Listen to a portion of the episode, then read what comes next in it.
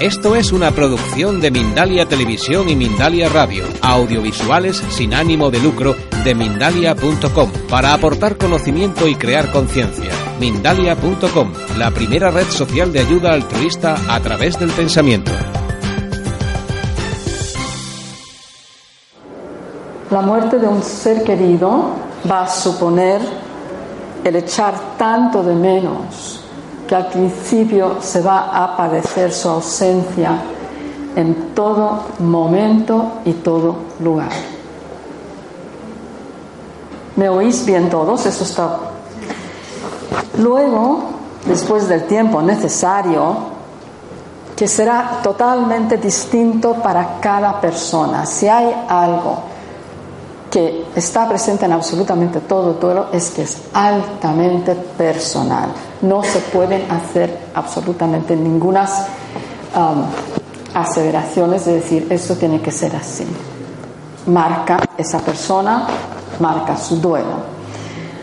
Entonces, después del tiempo necesario, que será distinto, lentamente se guardará la necesidad de exteriorizar el dolor para los momentos íntimos en la tranquilidad de espacios en donde esa persona se sentirá cómoda, aislada y segura. En la mayoría de los duelos, ese tiempo se alargará más allá de lo que los que acompañan van a considerar normal. Muchas veces todos quieren vernos bien, con lo cual estamos tardando demasiado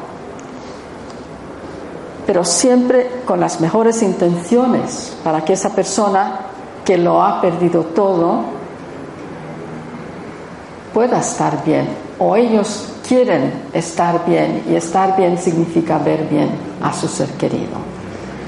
La falta de esa persona y con todo ello lo que había sido necesario tiraniza el proceso de duelo y tiene tan imposibilitado a la persona que lo está haciendo al principio que lo único que aliviará el demasiado dolor, aunque por poco tiempo, será el estado de shock. Esta es la primera reacción después de la pérdida de lo que más queríamos y más necesitábamos.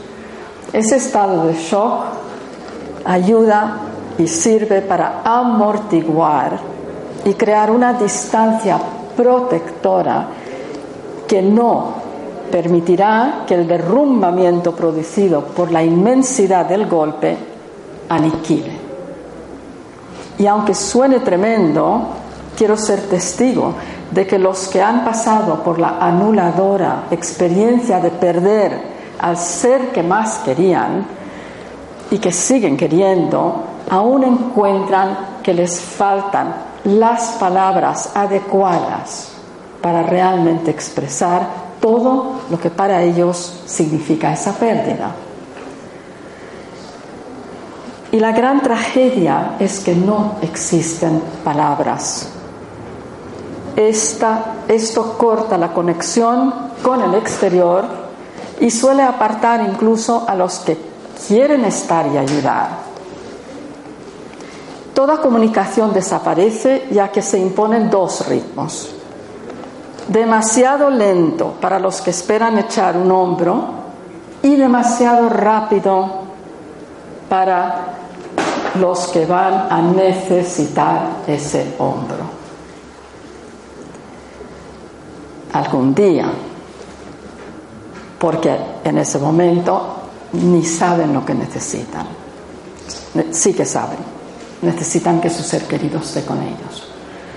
Cuando ese momento llega, a menudo la persona que está necesitando compañía ya se encontrará totalmente sola, porque los familiares piensan que no pueden ayudar o sienten que están molestando o simplemente se han cansado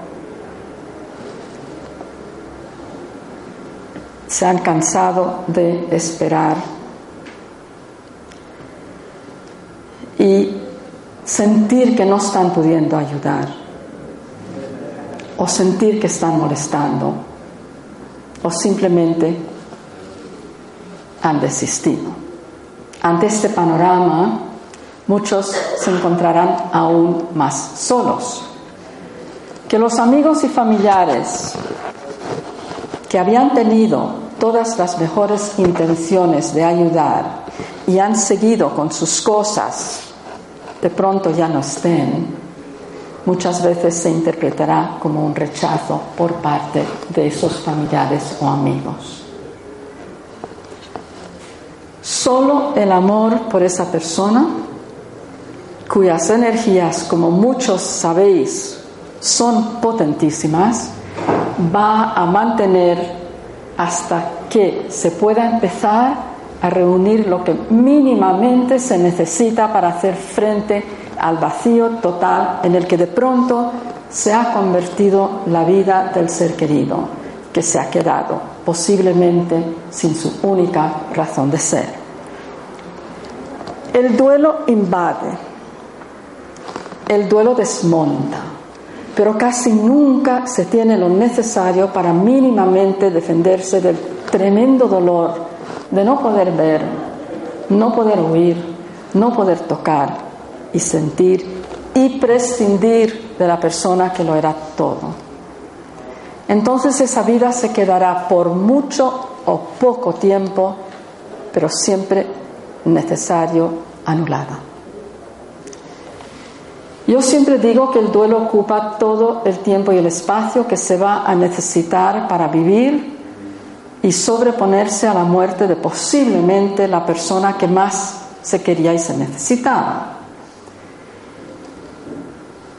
Tiempo y espacio que posiblemente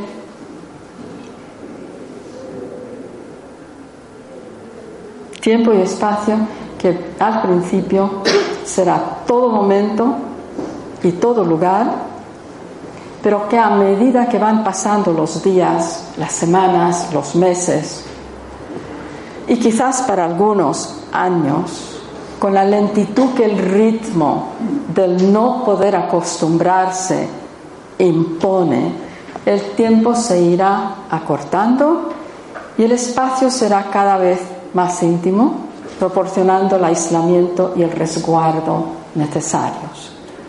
Después de mucho tiempo, demasiado para las personas cercanas, como vimos antes, que les gustaría ver mejor a esa persona, aunque sea un poquito.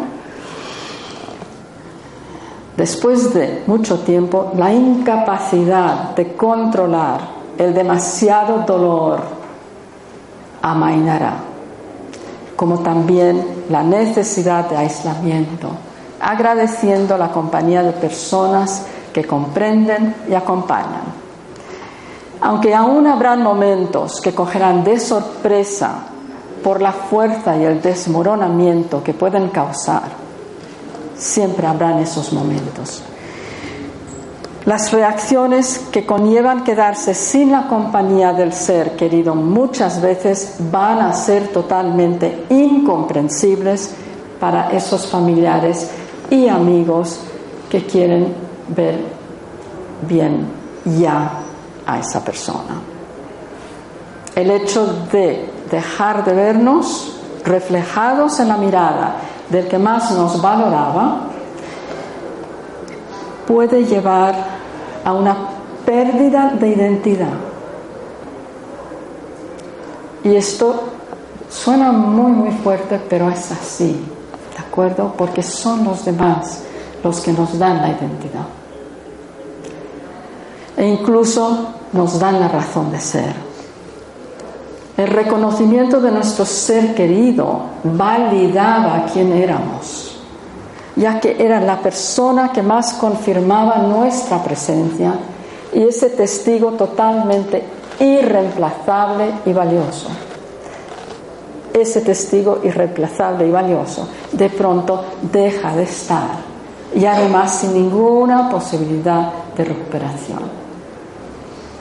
Evidentemente ese vacío va a necesitar todo el tiempo y más hasta que la persona que se ha quedado y que se haya totalmente perdida pueda de alguna forma reencontrarse. Un reencuentro dentro de una situación dura es totalmente imposible al principio, necesitando no solo ganas, sino la fuerza que por mucho que se quiera y necesite recobrar, parece haber desaparecido. Tampoco ayuda que sea una realidad que se halla más allá de lo que las personas cercanas que quieren ver algún signo de esperanza y mejoría pueden imaginar. Esto evidentemente imposibilita que esa persona sea comprendida. Que vuelva a ser quien era la persona que ha perdido a su ser querido será imposible, ya que como lo peor que podía haber pasado va a dejar a esa persona intacta. Estar igual a como había estado o sido antes se encuentra fuera de toda realidad posible para cualquiera que haya perdido su razón de ser. Esto deja a los que acompañan con sus buenas intenciones perplejos y sin saber cómo poder ayudar. La verdad es que jamás volverá a ser la misma persona, pero tarde o temprano llegará ese momento tan esperado y necesario en que se podrá colocar el dolor allá donde ya dejará de seguir haciendo tanto daño. ¿Cuánto tardará? Tendrá que ver con dos cosas principalmente. La primera será cuánto se necesitaba esa persona para ser, sentir, pensar y actuar, que para muchos eran las 24 horas del día. Y la segunda cosa será la solidez y la fuerza de los recursos de la persona que está haciendo su duelo, que en ningún caso, en ningún caso tendrán que ver con cuánto se quería a ese ser, aún más querido que nunca y que ya no está de forma física.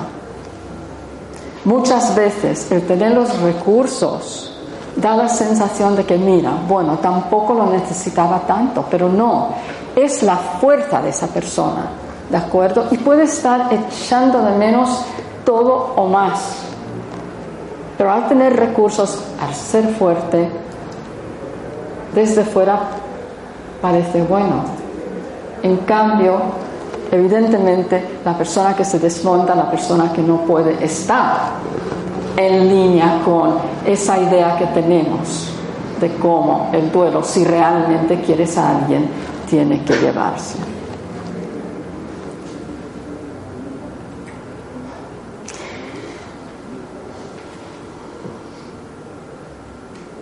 Esto deja a las, no sé si he leído esto, pero eh, sigo aquí, esto deja a los que acompañan con sus buenas intenciones perplejos y sin saber cómo poder ayudar. La verdad es que jamás volverá a ser la misma persona. No, perdón. Estoy repitiendo algo. Eh, fuerza y recursos que en ningún caso tendrán que ver con cuándo se quería ese ser, aún más querido que nunca y que ya no está de forma física.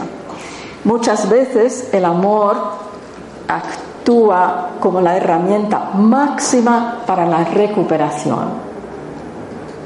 Aunque a veces ese mismo amor será la razón por la cual no se podrá vivir una vida falta de esa presencia tan necesaria. Una mente fuerte suele ayudar para devolver el equilibrio, cuando nuestros sentimientos ya han cogido las riendas y empiezan a dominar. Esto a menudo ocurre cuando se pasan por altibajos que zarandean y descolocan. Y aunque todo esto que estoy explicando apunta a que cada duelo, y lo dije al principio, va a ser totalmente personal, me gustaría subrayarlo, ya que si hay algo incomparable es cómo cada uno de nosotros va a desenvolverse ante la máxima pérdida que trastoca, revoluciona y paraliza. Y que aunque muchos crean que están preparados, lo más común es que vayan a encontrarse faltos de todo el aguante y la fuerza que pensaban que tenían y que por supuesto van a ser necesarios. El título de esta charla destaca el papel de la transformación, ya que si algo tenemos seguro es como cualquier rito de iniciación, la pérdida, que lo que más se quiere, va a tener todas las características de esos desafíos que se tienen que superar siempre en condiciones desfavorables y que desbordarán y sobrepasarán lo que se creía con toda certeza que eran las máximas fuerzas y defensas. De Oruga Mariposa fue mi primer, no, fue mi cuarto libro, ya que después de trabajar apoyando en el duelo, me di cuenta que lo que Elizabeth Kubler-Ross aplicaba al ser que se iba, yo no sé si habíais oído que ella en los entierros siempre llevaba una oruga de peluche, ¿de acuerdo? Especialmente si habían niños.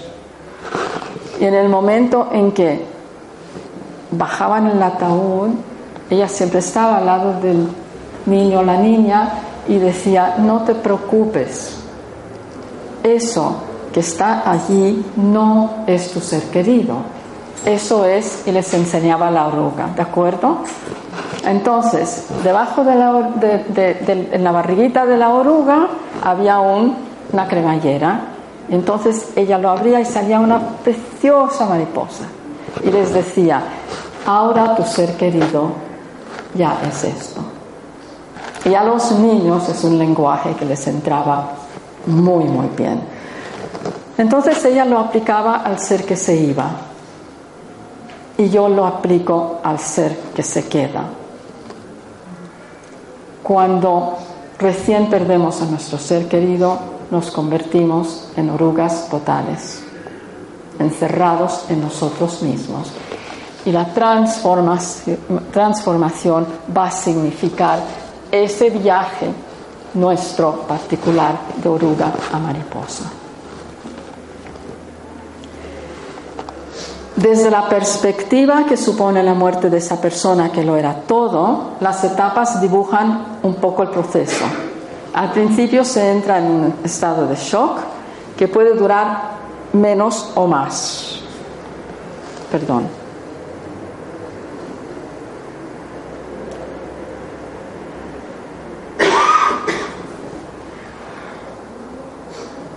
No puede ser, será repetida casi automáticamente como un mantra, reflejando el desborde causado.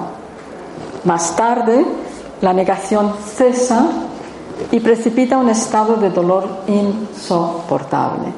De pronto la realidad asoma y causa una cadena de reacciones que se atropellarán girando en torno a una tristeza inmensa causada por la implacable sensación perdón, es que estaba aquí apoyando, la implacable sensación de pérdida total.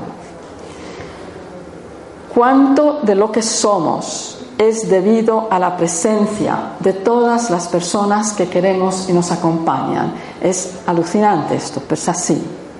Cada uno de los seres que consideramos importantes y ocupan un lugar cercano e irreemplazable nos ayuda a ser son una parte indispensable de nuestras herramientas y soluciones. Cuando la persona que más apoyaba y aportaba, que más llenaba nuestros días y espacios se va, todo eso desaparece y la sensación de incapacidad y vacío tan difícil de definir va a tumbar una y otra y otra y otra vez. ¿Hasta cuándo? Hasta que esa persona pueda remontarse y recrear su realidad para convertirla en algo que vuelva a proporcionar alguna razón de ser. O hasta que todo aquello que le aportaba su ser querido empieza a estar presente como partes suyas que toman vida. Esto entraré y lo explicaré porque realmente pasa. ¿Qué está pasando? Puede ser que en algún momento empecemos a ser esa persona que ya no está. ¿Alguno de vosotros que ha perdido a un ser querido ha experimentado esto? Desde la metafísica que afirma que no hay separación, esto se intuye. Y cuando empieza a pasar, el reconocimiento va a ayudar a restaurar lo perdido de una forma consciente y esencial, proporcionando alivio y ahuyentando la soledad causada por la tal, total ausencia de toda presencia física del ser querido. Cuando confirmamos que no hay pérdida, porque nos volvemos conscientes de que somos, somos nuestros seres queridos, nos transformamos y transformamos la situación. El duelo deja de ser una lucha con el vacío y se convierte en un reconocimiento continuado de la presencia del ser querido en todo lo que hacemos, sentimos y pensamos. Esta realidad mayoritariamente vivida desde la inconsciencia, porque no nos estamos dando cuenta que es así, va a tarde o temprano salvar a esa persona que se había quedado echando de menos todo lo que su ser querido significaba. Cuando se puede de alguna manera u otra saber que nada de lo de, lo, de la persona querida se ha perdido, excepto su presencia física, el duelo se transforma y aunque aún se eche mucho de menos, el vacío que aislaba de pronto dejará de amenazar y la soledad desaparecerá. Cuando esto sucede dejamos de estar solos lentamente y a trompicones al principio pero de forma total en todo momento y todo lugar más adelante. Es sorprendente ya que pueden haber cambios de 180 grados. Y en mi caso yo dejaba que mi pareja hablara siempre y lo disfrutaba porque era muy elocuente. Y tenía la capacidad y el canto de alegrar y divertir a todos. Entonces yo callaba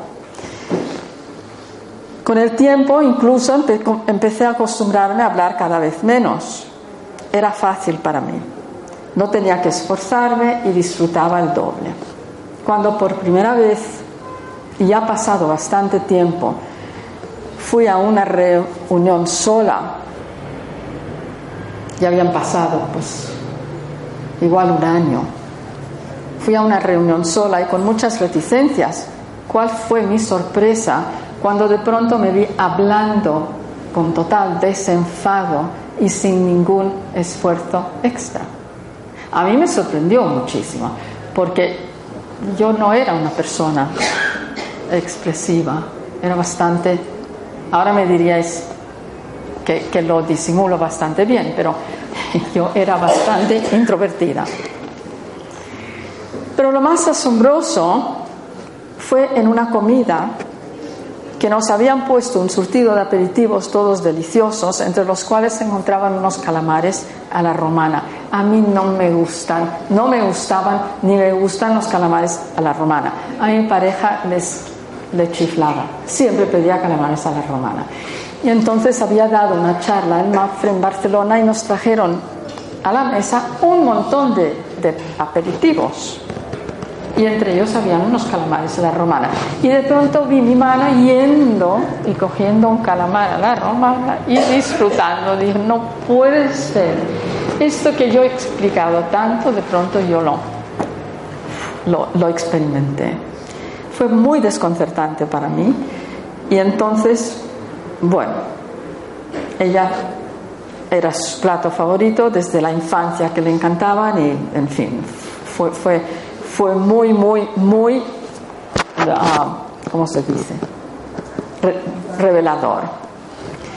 Esto me hizo pensar y simplemente pude ser consciente de una realidad que todos conocemos pero no identificamos ni utilizamos. Y en realidad las aplicaciones pueden ser muy interesantes y muy útiles. Cada relación es un intercambio. Nos enriquecemos a través de lo que nos aportan los demás, de una forma muy natural y sin ningún esfuerzo. Si no, tuviéramos intercambios y viviéramos dentro de un habitáculo de cristal, y esto siempre lo, dicen desde pequeños, seríamos cristal. Yo creo que hace muchos, muchos años, siglo pasado o, el otro, intentaron hacer un experimento con un bebé que decían que si era noble, aunque estuviese en las condiciones más salvajes, seguiría siendo noble. No sé si os enterasteis de este experimento. Y empezaron a ver que empezaba a actuar como un lobo, porque estaba como rodeado.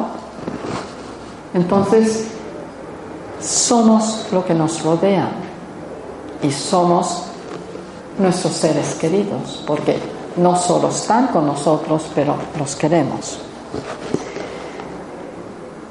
Cada esto me hizo pensar y pude ser consciente de una realidad que todos conocemos pero no identificamos. Cada relación es un intercambio. Nos enriquecemos. Perdone, es que estoy un poco, no lo sé, nunca me pasa. Yo creo que son los nervios de estar aquí en Madrid. Yo vivía aquí en Madrid hace mucho tiempo, desde el 63 hasta el 83. Y me encanta, me encanta estar aquí. Acabo de llegar, cogí el tren y bueno, estoy en otro lado. Cada relación es un intercambio, como hemos explicado. Nos enriquecemos a través de las aportaciones de los demás. Y entonces os expliqué lo de los lobos. El intercambio con esa persona que ya no está, sigue aún después de que ya no esté físicamente. Pero no nos damos cuenta porque esas maneras de ser, de hablar, de pensar y podría seguir, ya se han convertido en una parte importante nuestra y lo damos por hecho, ya es natural. Mientras que la otra persona está aquí, no nos damos cuenta porque aún los identificamos, ¿de acuerdo? En ella, en la otra persona. Pero el momento en que no están, empezamos a reconocer. Dana Zohar, una física cuántica, explica exactamente cómo pasa y es real y totalmente comprobable y sucede cada segundo de nuestras vidas. Si luego tenemos un, tiempito, yo tengo un PowerPoint explicando lo que explica Dana Zohar, que doy en uno de mis talleres, y así si os interesa, os lo pongo. El amor es el pegamento del universo. Hay tres fuerzas en el universo que tienen absolutamente todas las cosas. Una es conocimiento. Toda cosa persona, um, átomo, piedra, tiene que saber qué es para poder serlo, ¿de acuerdo? Lo primero es conocimiento. la segunda fuerza es la fuerza de voluntad. Tiene que querer ser eso. Y la tercera fuerza es la del amor, que yo llamo el pegamento del universo porque es lo que une a esos átomos.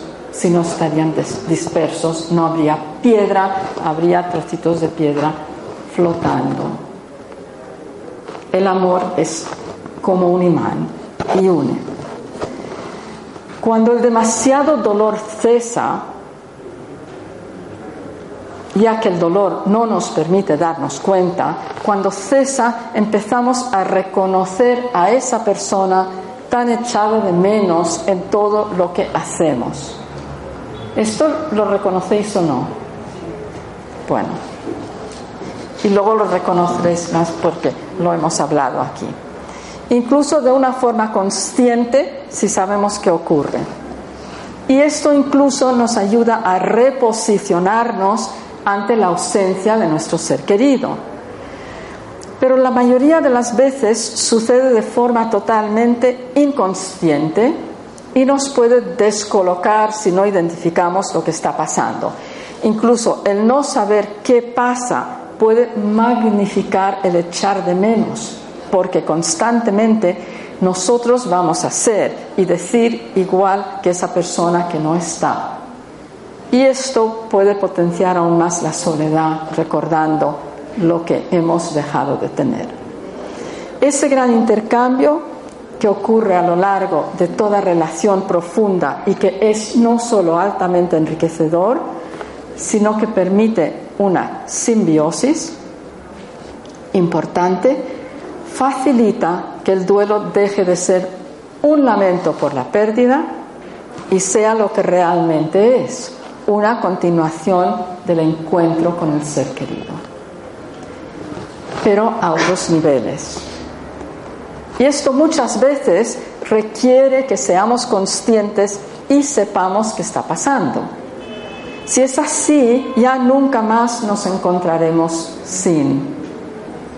Esto no significa que dejaremos de pasarlo mal, nada que ver, ya que echar de menos la presencia física de nuestro ser querido por algún tiempo entra dentro del muchas veces no identificado síndrome de abstinencia. El síndrome de abstinencia es lo que yo llamo al no poder ver, no poder ver a la persona, no poder oír no solo su voz, sino los ruidos que hacía en casa. De pronto nos quedamos en silencio, especialmente si no había nadie más. Y no solo no oír su voz, sino oír nuestra voz hablándolo. Entonces yo al principio, que me di cuenta porque había un silencio tremendo, empecé a hablar en alto. Y por lo menos mitad del problema estaba resuelto. Yo oía mi voz, pero echaba de menos esa otra voz que ya no iba a estar.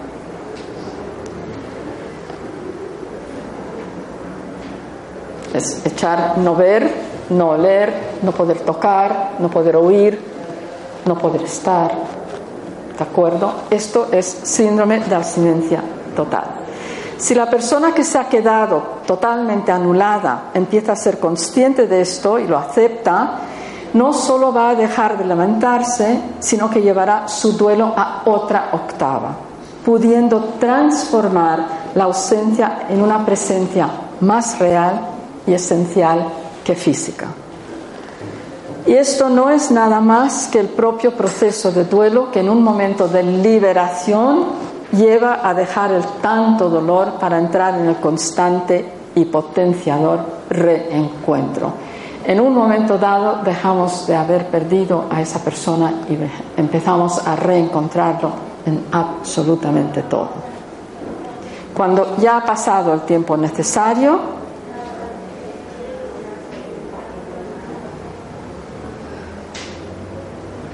esa persona descubrirá que no ha habido una pérdida esencial, ya que su ser querido estará presente en todo momento y en todo lugar, más allá de lo que jamás hubiese imaginado. En algún momento de liberación, la persona que se ha quedado notará que éste ya forma una parte inseparable de su persona con otro tipo de presencia más esencial y total, pero evidentemente no de forma física.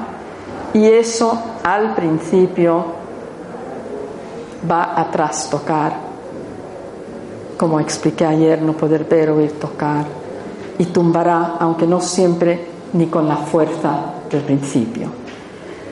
A lo largo de toda la vida de las personas que se han quedado sin lo que para ellos era una importante razón de ser seguirá siendo una importante razón de ser, aunque lentamente eso disminuya.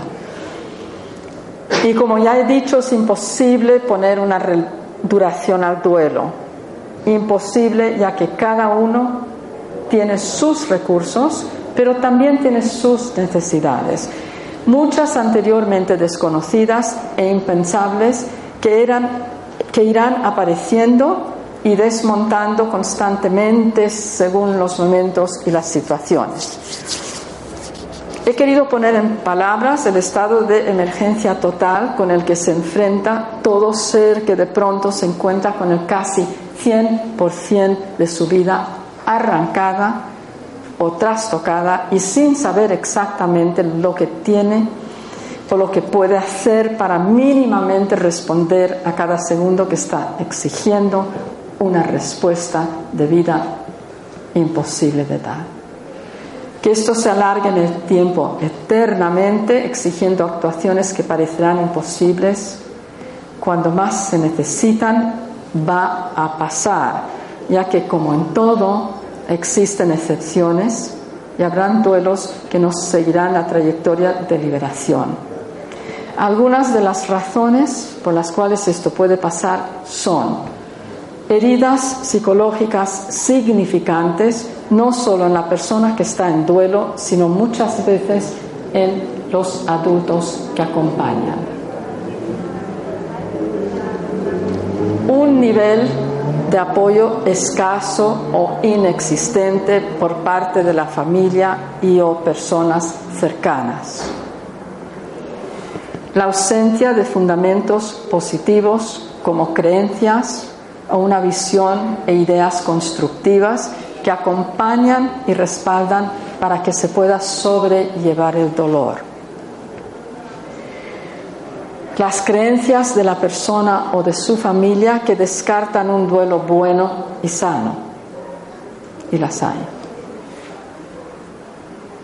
Y, y hay más, pero estas son las importantes la negativa por parte de la persona o su entorno de llevar el duelo a su término. El otro camino del duelo lleva a un desenlace totalmente opuesto y apunta a una transformación que sería más un nuevo nacimiento y no un simple retomar la presencia que había sido antes todo desmonte conlleva la desaparición de todos los puntos de apoyo que se creía tener.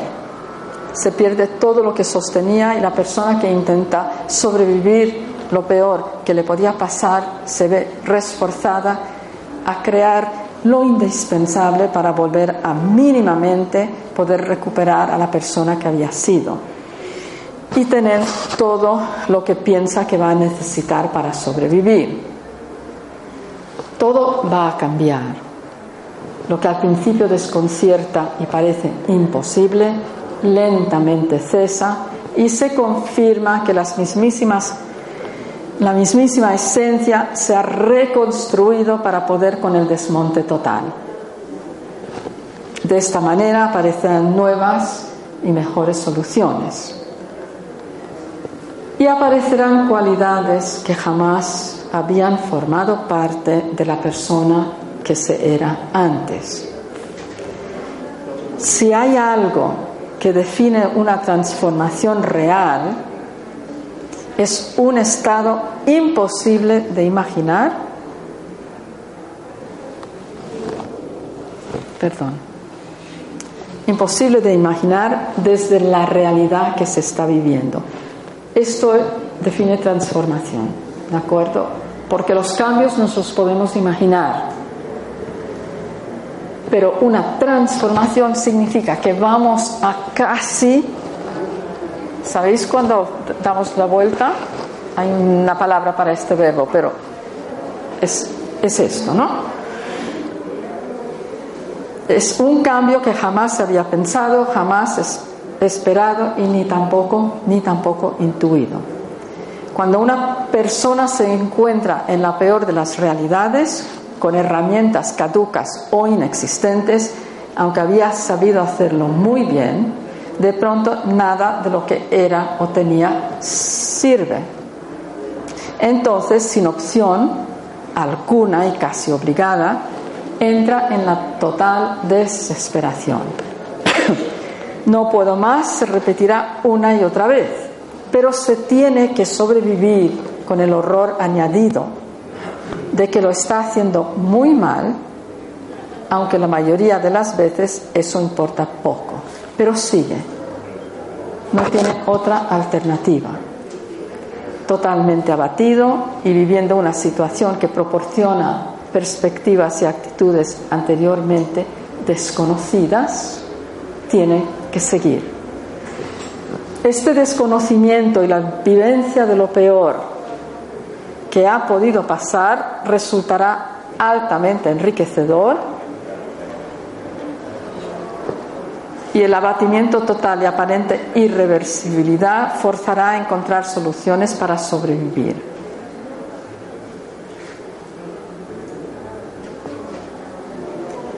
En lo más duro del duelo encontraremos la transformación.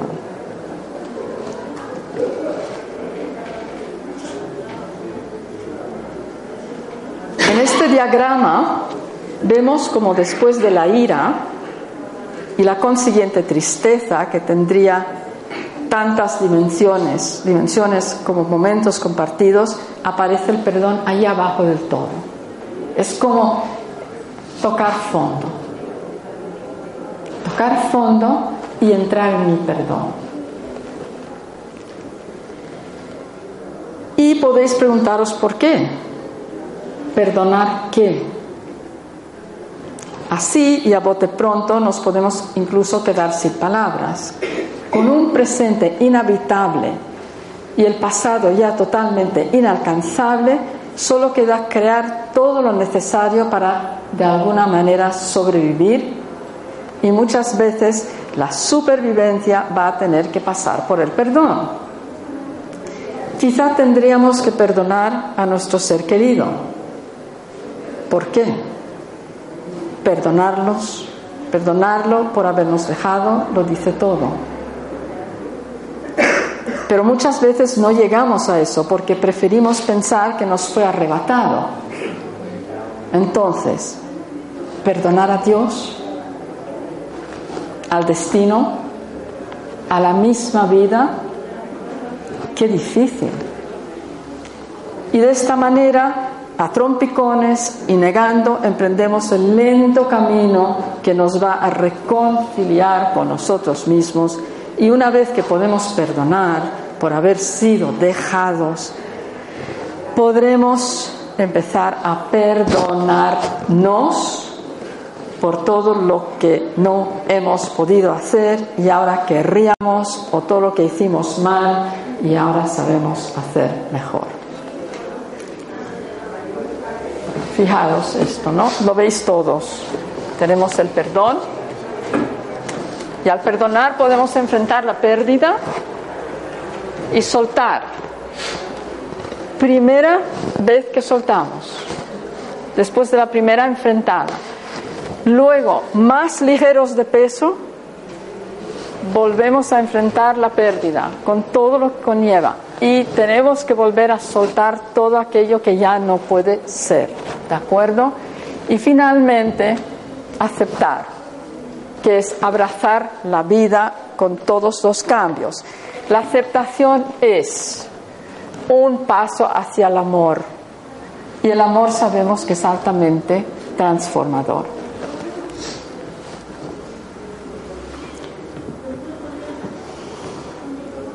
Entonces, ese tocar fondo significa perdonar, porque levantar el vuelo será imposible sin ese gesto de recolocar el corazón para poder eliminar todo lo que nos está destrozando y evitando el despegue. Perdonarnos. La base de todo duelo es el dolor y a menudo un dolor insoportable. Sin dolor no hay duelo. Hay un reconocimiento de la muerte a través del luto. ¿Os acordáis que antes se hacía luto? Y a mí siempre me preguntan, ¿qué diferencia hay entre duelo y luto? Yo veo el luto más como algo en Filipinas muchas veces se hace, yo, yo os expliqué que era medio filipino, bueno, que soy filipina originalmente, y se puede guardar mucho, mucho, mucho tiempo. Nos vestimos adecuadamente y dejamos de hacer toda una serie de cosas para demostrar que estamos en luto, ¿de acuerdo? Pero el dolor no puede alargarse tanto porque el duelo es dolor. Entonces el duelo no puede alargarse tanto porque hasta dónde podemos aguantar doler.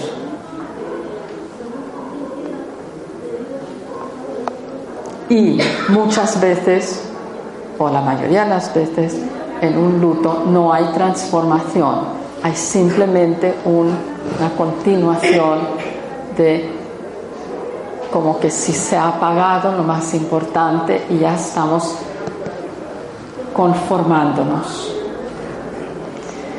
Esta charla propone la transformación como la consecuencia irremediable, de todo duelo. Y es así, ya que nos libera del inmenso, del lado denso y castigador del dolor.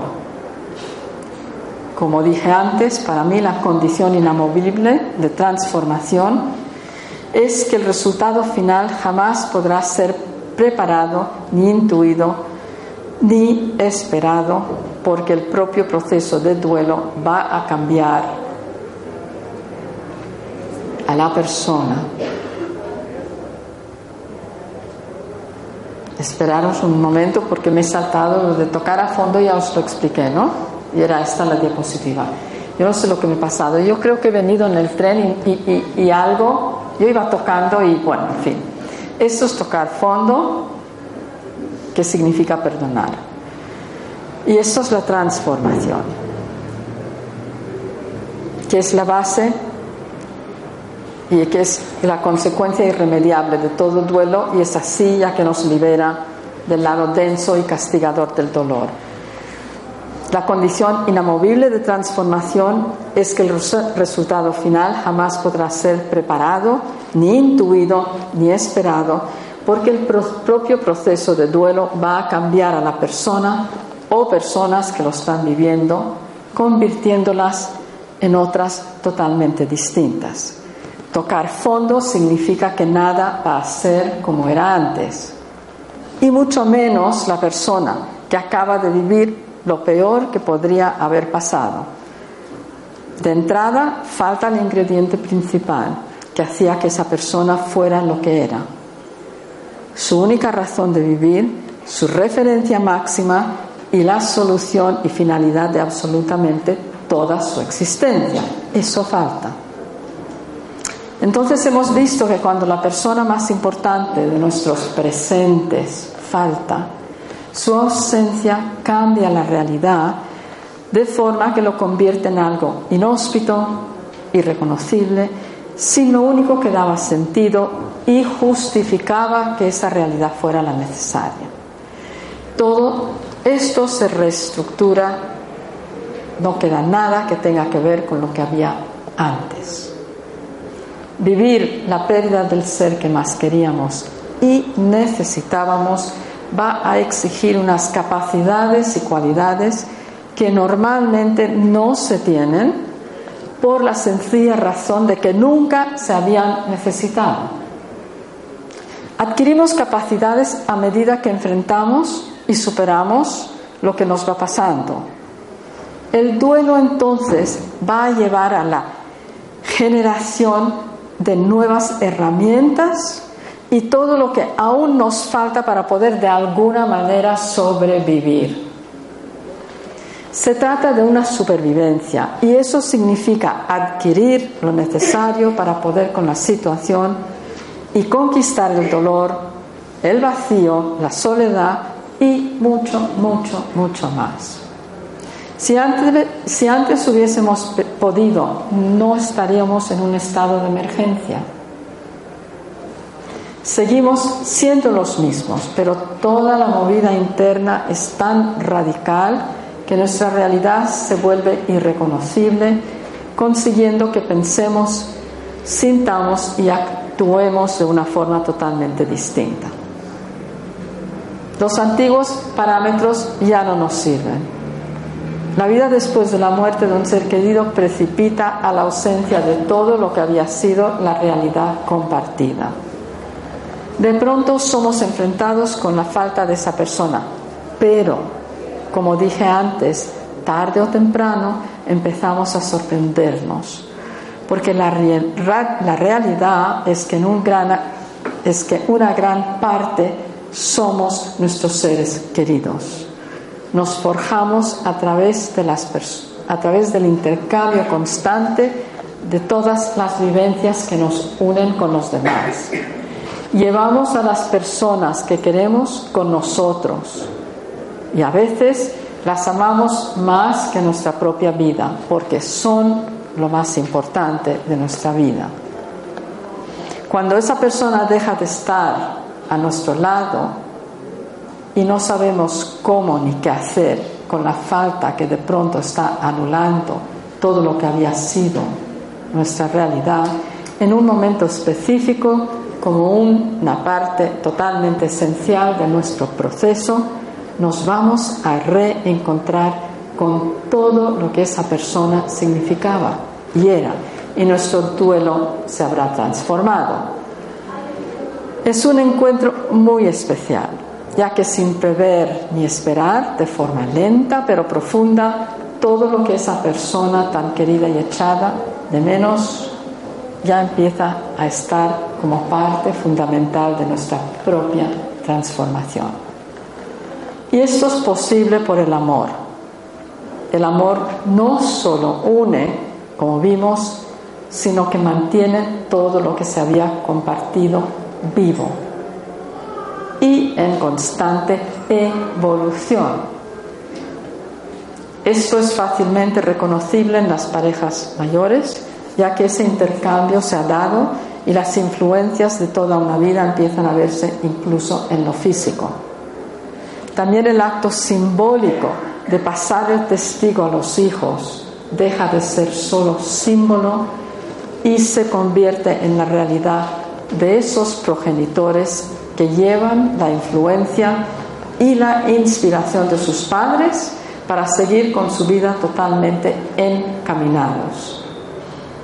Una separación, como cuando los hijos se van a estudiar fuera, potencia todo lo que los padres han dado y compartido.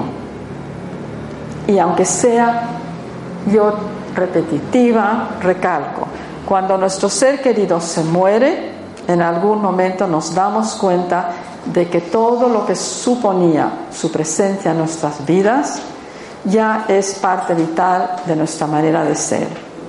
Y empezamos a desempeñarnos como si estuviera actuando a través nuestro.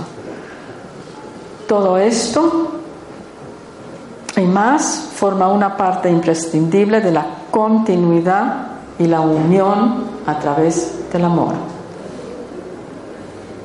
Todo duelo se celebraría incorporando las dimensiones de tiempo y espacio si nos diéramos cuenta de que no hay separación. Nuestros seres queridos siguen presentes en nuestro día a día a través de todo lo que nos ha inspirado y regalado su manera de ser. Y esto nos salva de la dureza de la ausencia física ya que hace posible una auténtica unión. Y para muchos que han perdido a su ser querido, esto marca un final esencial del vacío y la separación. Cuando, como os he contado, murió la persona con quien había compartido 30 años de mi vida, y a los dos meses empezaba a tener indicios de que su manera de ser formaba una parte importante de mí, eso al principio me desconcertó e hizo más difícil vivir su ausencia física. Pero ahora ya no. Ahora incluso recojo toda su presencia en mi vida y constato que está en mí y en mi manera de vivirme de una forma importante. Y creo que el saberlo me ayuda y mucho. Somos muy extensos Nuestras energías se despliegan más allá de lo que nos imaginamos. Y si pudiéramos verlas, no nos lo creeríamos. La física cuántica nos asegura que no hay separación y que somos ese enriquecimiento energético proveniente de todo lo que nos llega y todo lo que vivimos. De la misma forma, nosotros no solo estamos aquí, sino que tenemos una extensión que atraviesa las barreras del tiempo y el espacio. ¿Esto lo notáis? o suena bien? ¿Sí o no?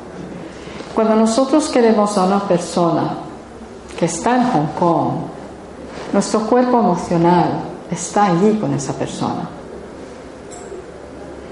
Cuando pensamos en algo y queremos averiguar, nuestro cuerpo mental va y adquiere lo que necesitamos saber. ¿Cómo suena esto? Yo cuando de vez en cuando voy a Filipinas y una vez estaba allí y tengo una sobrina nieta, pero ya tengo sobrinos bisnietos lo podéis creer, es increíble. Bueno, mi sobrina nieta llega del Ateneo, iba, hacía psicología en el Ateneo de Manila, y dice, hoy hemos aprendido una cosa nueva. Digo, sí que. Dice, nos enseñaron a proyectar nuestra mente. Digo, así, y dice, bueno, yo proyecté mi mente a casa de un compañero de clase que estaba allí, nunca había estado en su casa, y descubrí exactamente como era su sala. Increíble. En el Ateneo de Manila. Y yo le digo, oye, por, el mismo precio, ¿por qué no te proyectas a nuestra casa en Barcelona? Y nos dices, y lo dijo, la sala está, hay muchas ventanas, hay mucha luz, hay un sofá, hay dos sofás en él, y hay una cosa muy rara colgando del techo, y había como una especie de lámpara que dependiendo de dónde ponías la mesa se movía. Fue increíble. Entonces, luego me enteré que la NASA muchas veces utiliza a clarividentes, proyectan su mente antes de que ellos vayan a cualquier sitio para averiguar de qué, en qué van a encontrar allí. Lo hicieron cuando mandaron a Saturno. Dos clarividentes en dos sitios distintos de la NASA para que no hubiera un contagio energético. Los dos dijeron lo mismo y cuando llegaron allí comprobaron que era así y no lo que ellos pensaban encontrar. O sea que nuestra mente está allá donde lo proyectamos, allá donde queremos que esté. Lo único que está aquí, en el aquí y el ahora, es nuestro cuerpo físico. Pero los que ya sabemos que somos más de un cuerpo físico, y que me imagino que sois todos los que estáis aquí, simplemente abriros a, esta, a esa expansión que sois. Bueno, ya pronto acabo, ¿eh? me falta muy poquito. Entonces la muerte no es una barrera, no es frontera, excepto para lo denso que se queda aquí. Todos los que hemos perdido a un ser querido sabemos que lo que perdura es la vida que hemos ido creando cada día de nuestra vida juntos con las vivencias y el amor, cuidando y acompañando. Entonces, no hay separación. Esto permite que entremos en la continuidad. Continuamos aquí enriquecidos y multiplicamos y multiplicados y continuamos allá de maneras que solo podemos intuir o basándonos en los testigos de aquellos que han muerto y que han vuelto. Experimentarlo de una forma, experimentándolo de una forma como si nosotros, perdón, experimentar esto porque podéis hacerlo de como vosotros estuvieseis teniendo esas experiencias. Por lo que ya se sabe, lo que se encuentra por encima de nuestro plano físico es altamente inspirador y se sale de toda expectativa superando nuestros mejores deseos y esperanzas. podemos llegar a la conclusión de que nuestra continuidad está marcada por nuestras creencias, que pensándolo seriamente no pueden ser el resultado de una casualidad sin más, sino que aquello en lo que creemos está siendo influenciado por nuestra capacidad máxima de elevarnos, de ser trascendentes. Y esto está influenciado por lo que muchos llamamos nivel de conciencia.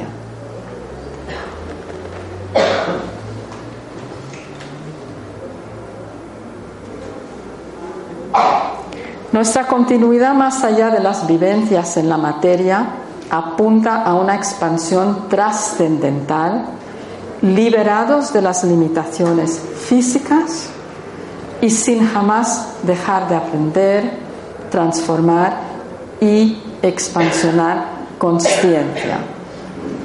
Estamos aquí enriquecidos de todas las experiencias que nos han proporcionado niveles de acción y reacción progresivamente más completos. Nuestra continuidad más allá de las vivencias en la materia apunta a esa expansión trascendental, liberados de las limitaciones físicas y sin dejar de aprender, transformar, crecer y expansionar conciencia.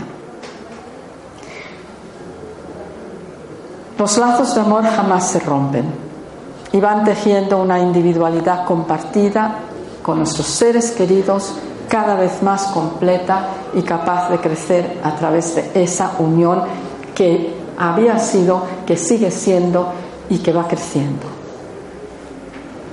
¿Conocéis las experiencias cercanas a la muerte? ¿Sí? Bueno, en el libro que yo he escrito con la doctora Luján Comas, ella habla de ellos, nos han dado muchísimas, muchísimas pistas de lo que realmente vamos a encontrar. Y muchas de ellas son altamente, mucho de lo que encontramos es altamente personal, mejorando nuestras expectativas, pero muy hecho a nuestra medida hacer un, los que habéis perdido a vuestros seres queridos, para mí esto es altamente consolador, saber que están en un sitio que realmente está hecho a su medida. La muerte proporciona la máxima expansión dentro de cada momento evolutivo personal. Dejamos el aprendizaje a través de superar la densidad y los retos de aquí, ¿vale? para poder dar ese salto y realmente continuar como la continuidad de nuestros seres queridos que forman una, que forma una parte importantísima nuestra. A través de un duelo resuelto podemos extendernos desde nuestro punto más universal y proyectarnos en las situaciones vitales y locales que nos van a permitir a nosotros, aquí y ahora, seguir, aprender, comprender cada vez más y desde todo eso transformar. Transformar el duelo, transformar el duelo de nuestros seres queridos, poder ayudar. El amor es el pegamento del universo y en algún momento descubrimos que nos ha ido uniendo a todas las facetas, características, dones, todo, una larga lista de lo que esa persona significaba y compartía. Nos hemos enriquecido y hemos añadido a nuestro presente aquí y ahora su presencia potenciada a través del amor. Aquí termina el duelo y empiezan descubrimientos sin fin de cómo esa persona está realmente con nosotros y cómo nosotros estamos haciendo posible su presencia continuada aquí y ahora en todas nuestras existencias.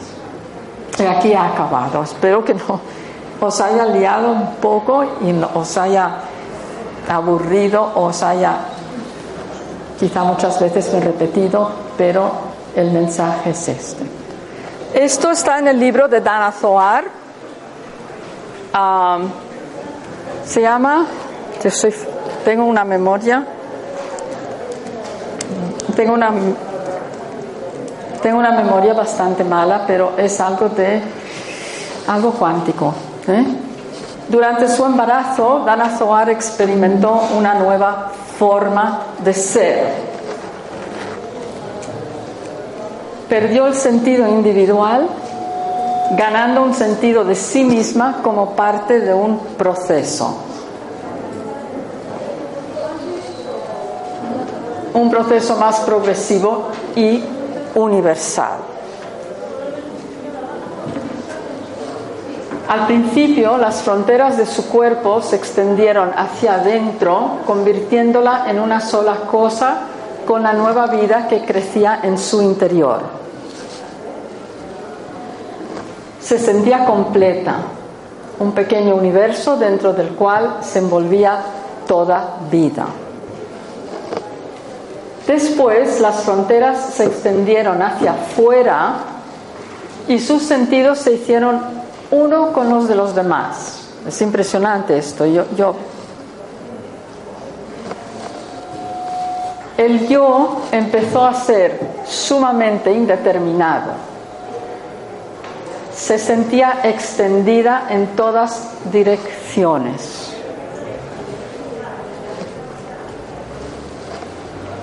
Perdió el miedo a la muerte que había tenido toda su vida.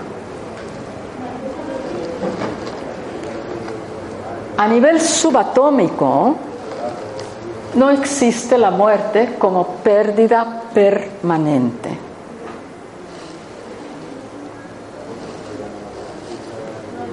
Existe transformación. Entonces, esencialmente, no morimos, nos transformamos. La memoria cuántica que está formada por patrones de onda creados por experiencias pasadas, se funden en el sistema cuántico del cerebro con patrones de onda creados por experiencias presentes. Y así nos vamos enriqueciendo porque mantenemos todo, absolutamente todo, a través de la memoria cuántica presente en nosotros, transformando. Nuestro pasado está siempre con nosotros como algo que ha sido y que está siendo. Existe como una presencia viva que define lo que somos. O sea que todo lo que sois es toda todo, todo, todo, todo lo que habéis sido. Ahí está. es, mm, esto es, es que es impresionante. Debido a la memoria cuántica, toda nuestra experiencia de vida está viva y podemos acceder a ello. No solo forma parte nuestro, sino que podemos. Entonces, ¿puede alguien a quien amo y que no está físicamente existir a través de mí de la misma manera que existen los aspectos de mi propio yo pasado? ¿Qué? ¿Cómo lo veis? ¿Verdad que sí? Si yo muero, ya no tendré aspecto de partícula, pero la parte de mí que he aportado al relacionarme contigo, ni aspecto de onda, continuará siendo parte de tu diálogo contigo y con otros. O sea que están con nosotros, están presentes. Mi crecimiento no cesa, mi onda sigue nutriéndose a través de ti. El proceso de mi llegar a ser continúa. O sea que Nuestros seres queridos incluso están evolucionando a través nuestro, porque no hay tiempo, no hay espacio. Esto es, que es impresionante, de verdad. Llegar a ser en la continuidad por medio de la memoria cuántica es una visión profunda y permanente que la física cuántica sostiene sobre nuestro modo de estar en el mundo. No solo aquí y ahora, sino siempre. Ser en la continuidad, ser en la continuidad, no solo nuestros seres queridos, sino nosotros también. Todos tenemos un aspecto de onda que se entrega en vez de edificar fronteras, ¿sí? Eso es lo que tenemos que potenciar. Tenemos que potenciar toda la parte nuestra que es expansiva, que es inclusiva. Entonces desde allí es mucho más fácil vivirse, especialmente con los seres queridos que no están físicamente aquí. Entonces trascendemos el aislamiento y el consecuente miedo a la muerte. ¿Sí?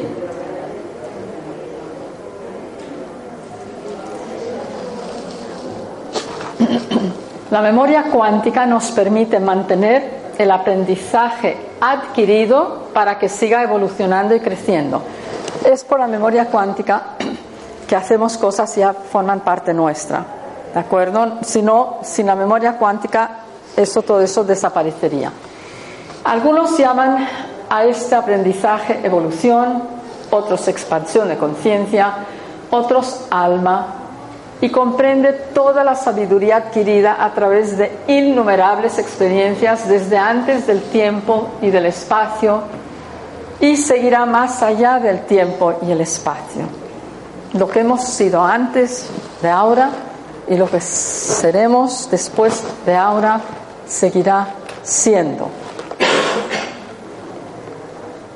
Esto es, digamos, en la unión de cuántica y trascendencia, que nos da la inmortalidad.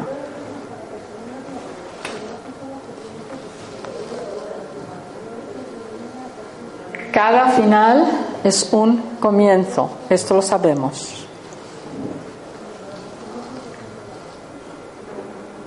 Yo creo que este es el final. O sea que comencemos ahora y sigamos unidos. Ya nos hemos unido aquí.